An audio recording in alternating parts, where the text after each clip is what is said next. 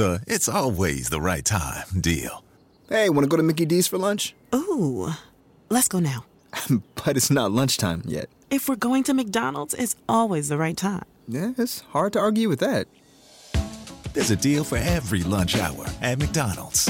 Now's the time to get two for $3.99. Mix and match a four piece McNuggets, a McDouble, a McChicken, or a hot and spicy McChicken. Price and participation may vary, cannot be combined with any other offer, single item at regular price.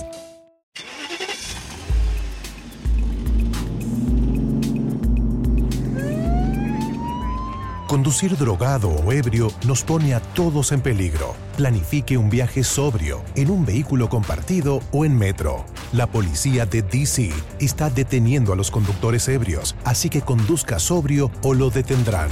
Mensaje de la Oficina de Seguridad Vial de DC y de la jefa interina del Departamento de Policía Metropolitana, Pamela A. Smith. Se puso en cuclillas frente a ella y la besó. La boca inexperta de la niña apenas se movía mientras él introducía su lengua por su garganta.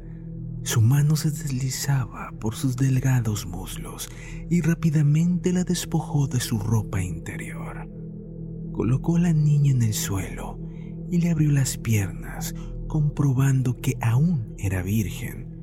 Observando su inmaculada y rosácea parte, no pudo evitar lamerla como loco. Miró el rostro de la niña, que cerraba fuertemente los ojos. La tomó de la cabeza y le ordenó que abriera los ojos. Ella obedeció, dirigiéndole una mirada vidriosa y aterrada. Él la desvirgó bruscamente. La expresión en su rostro valdría cualquier precio. Cualquiera. La pequeña comenzó a llorar y sus lágrimas brotaron por sus delicadas mejillas. Leonel se excitaba cada vez más. Abofeteó a la niña fuertemente hasta que su rostro tuvo un tono rojizo. Luego tomó un martillo y clavó la parte posterior en su rostro y pecho mientras la penetraba con mayor intensidad hasta que no pudo más y se corrió en el rostro desecho de la niña. Después de eso, no le importaba cuánto le cobrarían. Podía dar su casa, su auto, se podían llevar hasta su madre y no le importaría. Salió de aquella habitación salpicado de sangre y con un enorme gesto de satisfacción encontrándose de nuevo con Liz. Veo que ha quedado conforme. Bastante, y estoy listo para pagar valió totalmente la pena. Me alegra oír eso, ya que el precio es un poco más elevado de lo que piensa. bueno, he ahorrado suficiente para esto. ¿Cuánto será? ¿Veinte mil? ¿Treinta mil? No, señor, no nos interesa su dinero. Entonces, ¿cómo voy a pagarle? bueno, digamos que será proporcional a su placer, dijo ella, antes de conducirlo a otra habitación sin número. Le ató los brazos a unas esposas que colgaban del techo y las piernas con otras que estaban en el suelo. Leonel pensó que un negro de dos metros podría violarlo y aún así habría valido la pena, pero lo que apareció en aquel cuarto fueron seis niñas, todas pelirrojas y no mayores. Bueno, nos vamos. Aquí tiene su cuenta. Espere. ¿10 mil dólares? Así es, las cervezas, hamburguesas, salitas, postre, la multa por conducir borracho a casa, licencia suspendida, días de cárcel, días de trabajo perdidos.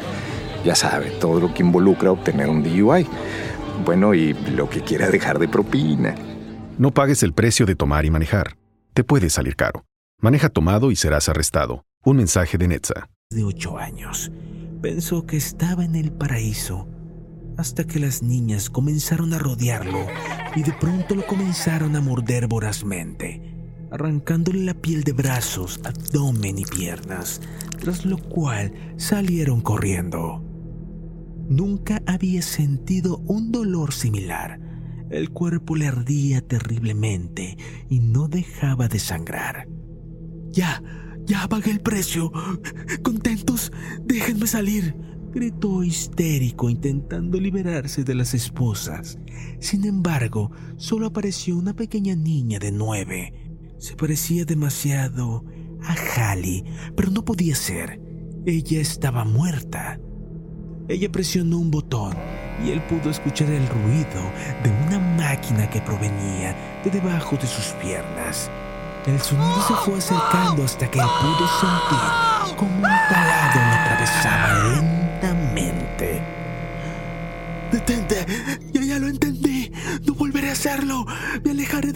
niñas pequeñas!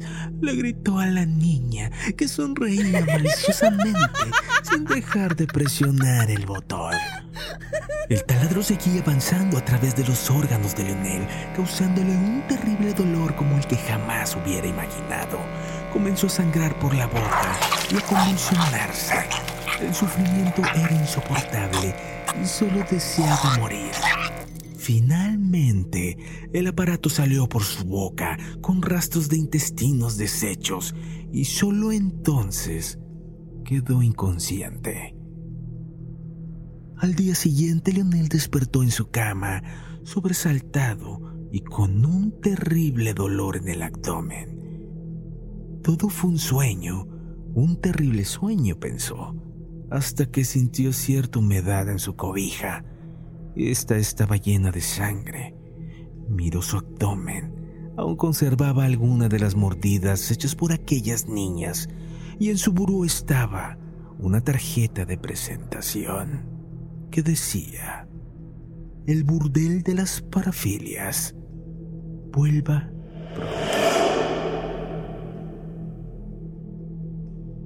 Con esto damos por terminado nuestro primer episodio del burdel de las parafilias.